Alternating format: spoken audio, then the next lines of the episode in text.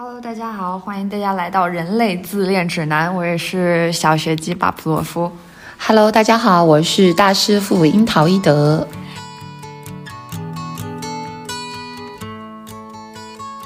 那今天的主题的灵感呢，其实是来自于我们咨询室内啊。之前一位来访者的家长提出了疑惑，就是自己的孩子作为一名中学生，但很喜欢看法医啊、探案类的小说，但是又担心书里的内容会不会太负面，对孩子可能会有一些消极的影响。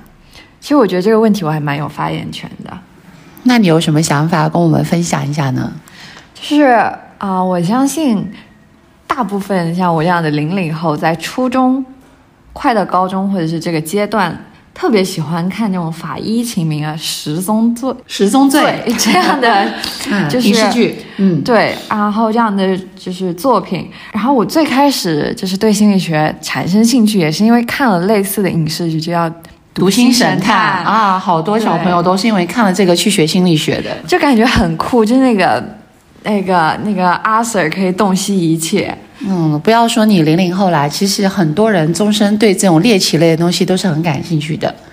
那为什么呢？就是因为我们本身对死亡这件事情就是有很高的一个好奇心的，每个人都是向死而生的，就是我们从出生的那一刻开始就是要走向死亡嘛，所以因为有死亡的存在，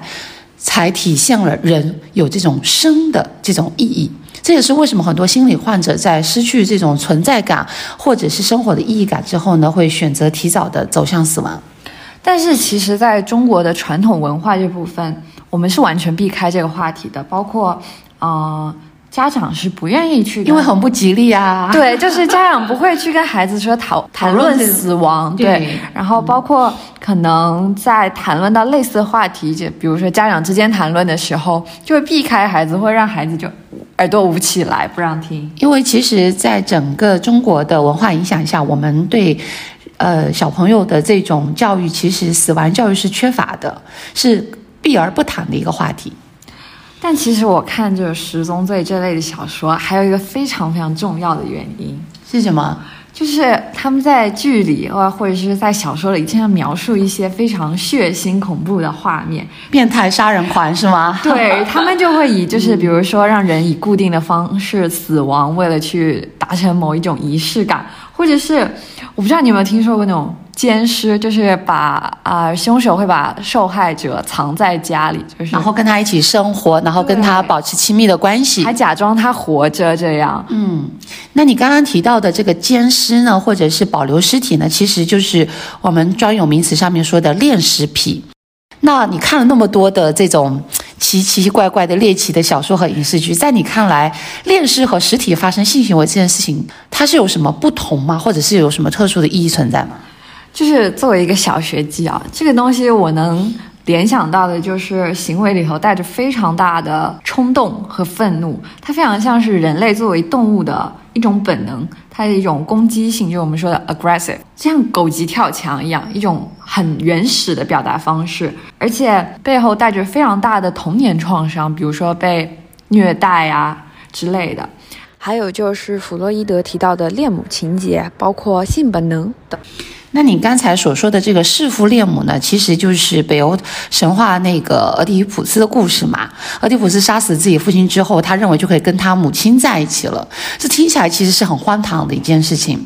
但是弗洛伊德认为，每个人在出生时呢，都带着弑父的本能，就是在我们的潜意识里面渴望杀死自己的父亲。因为在他的理论里呢，男性在出生的时候都带着认为说是父亲霸占了母亲，占据了自己所有的物品，而女性呢，女孩呢则会认为是母亲占据了父亲对自己的温柔和地位。所以从从小呢就带着这种恋父从母的这种情节，所以呢从人类出生开始呢就在和这种权力做斗争，不管是父权还是母权，所以会有不断的发生的这种冲突。那发生这么大冲突的目的到底是为了什么呢？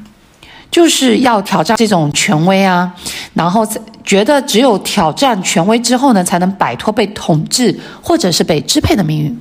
就是父亲在我的印象中，其实一直都贴着像是比如说严肃啊、不容置疑啊、很冷酷啊，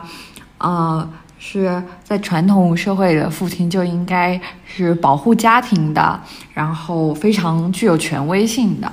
你刚刚提到一个词叫做权威，那么人类在成长时期的本能呢，其实就是在挑战权威。我们跟父亲的对抗就是在挑战权威。父亲其实是一个代名词，它代表的就是各种各样的一种权威。是我们和父亲之间的冲突呢，其实也是在和，比如说伦理道德啦、呃法律法规啊、社会规则等不断的发生冲突和磨合的这样的过程。而这类想法呢，就是存在我们的潜意识里面的。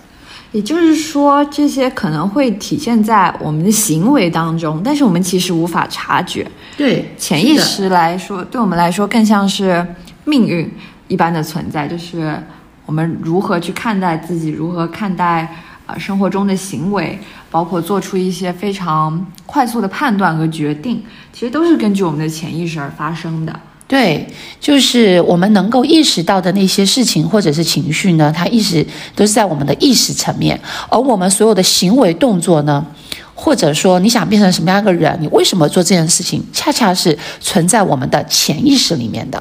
那么就是说，我们每个人最终都会根据自己的潜意识而过上自己想要的一种生活。那其实，在潜意识里头，包括了我们很多很多我们无法察觉的这种冲动本能，包括童年时期的创伤，呃，家庭给你带来的这种价值观念，包括可能在后续成长期间形成的这种人格。那其实人格的形成可以分成两大部分嘛，就是一部分是天生这种气质，还有一部分就是后天这种经验和记忆。我们回到最开始讲的那个恋尸癖这个问题，除了我刚刚提到的，比如说像是潜意识里头的一些本能，非常源于基因的这种冲动之外，还有什么其他的特殊意义呢？那我就要考你一下了，在你上课的时候，老师提到弗洛伊德的时候，还有没有跟你提过，除了性本能之外，还有哪些本能是弗洛伊德提出来的？那我能想起来就是生本能和死本能了。嗯哼，啊、我记忆中的生本能被称作利比多，嗯，就是很正向的，对呃它是一种积极的一种本能。对，嗯它能让人变得更好，更呃跟社会有一个更好的链接。那死本能呢，就像是一种，嗯，破坏摧，毁一切，对他想要冲破这些秩序的一种冲动。但是这个跟恋尸癖有一个一定关系吗？呃，当然是有一定关系的啊。弗洛伊德在他晚年的时期呢，提出过死本能的这个概念，是能够很好的解释恋尸癖这个现象的。那么这种破坏性的服务本能呢，其实是他也是因为爱而服务的。它是以爱的表现方式作为一种冲动出现的，这种对死亡的迷恋呢，其实真正代表着是对死亡的向往，还有你刚刚说到的是那种啊、童年创伤。嗯，对，其实。在我的印象中，非常多的心理障碍都是由于童年的创伤造成的。那这些创伤可能类型不同，可大可小，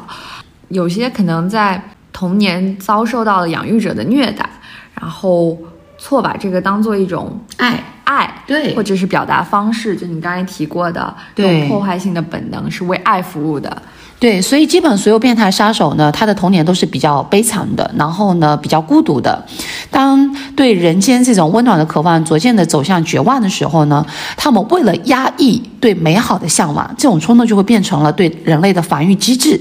那么它就转变成是一种愤怒。那这种愤怒呢？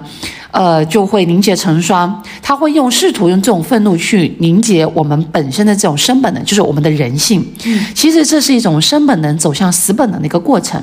最深层次的动因其实是潜意识里面，它是期待由死重生的。而这种本能呢，他们尝试对外部攻击，或者是破坏，或者是侵犯，这样的本能呢，有可能转变成是对内的，也就是我们所说的合理化的一种发泄形式。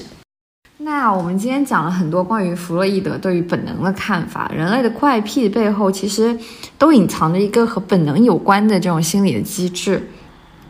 今天讲了这么多弗洛伊德，其实我非常想预约下一期的主题。这么快？那你有什么想法吗？我非常想聊一聊自恋，啊，因为我只有在接触了咨咨询，来到咨询室之后，我才对自恋有一个新的定义。嗯，其实，在我们学校里头提到的自恋，更多是一个非常贬义的词，它是自恋型人格，一些傲慢和自大，对自己这种完美的要求。但是我们频道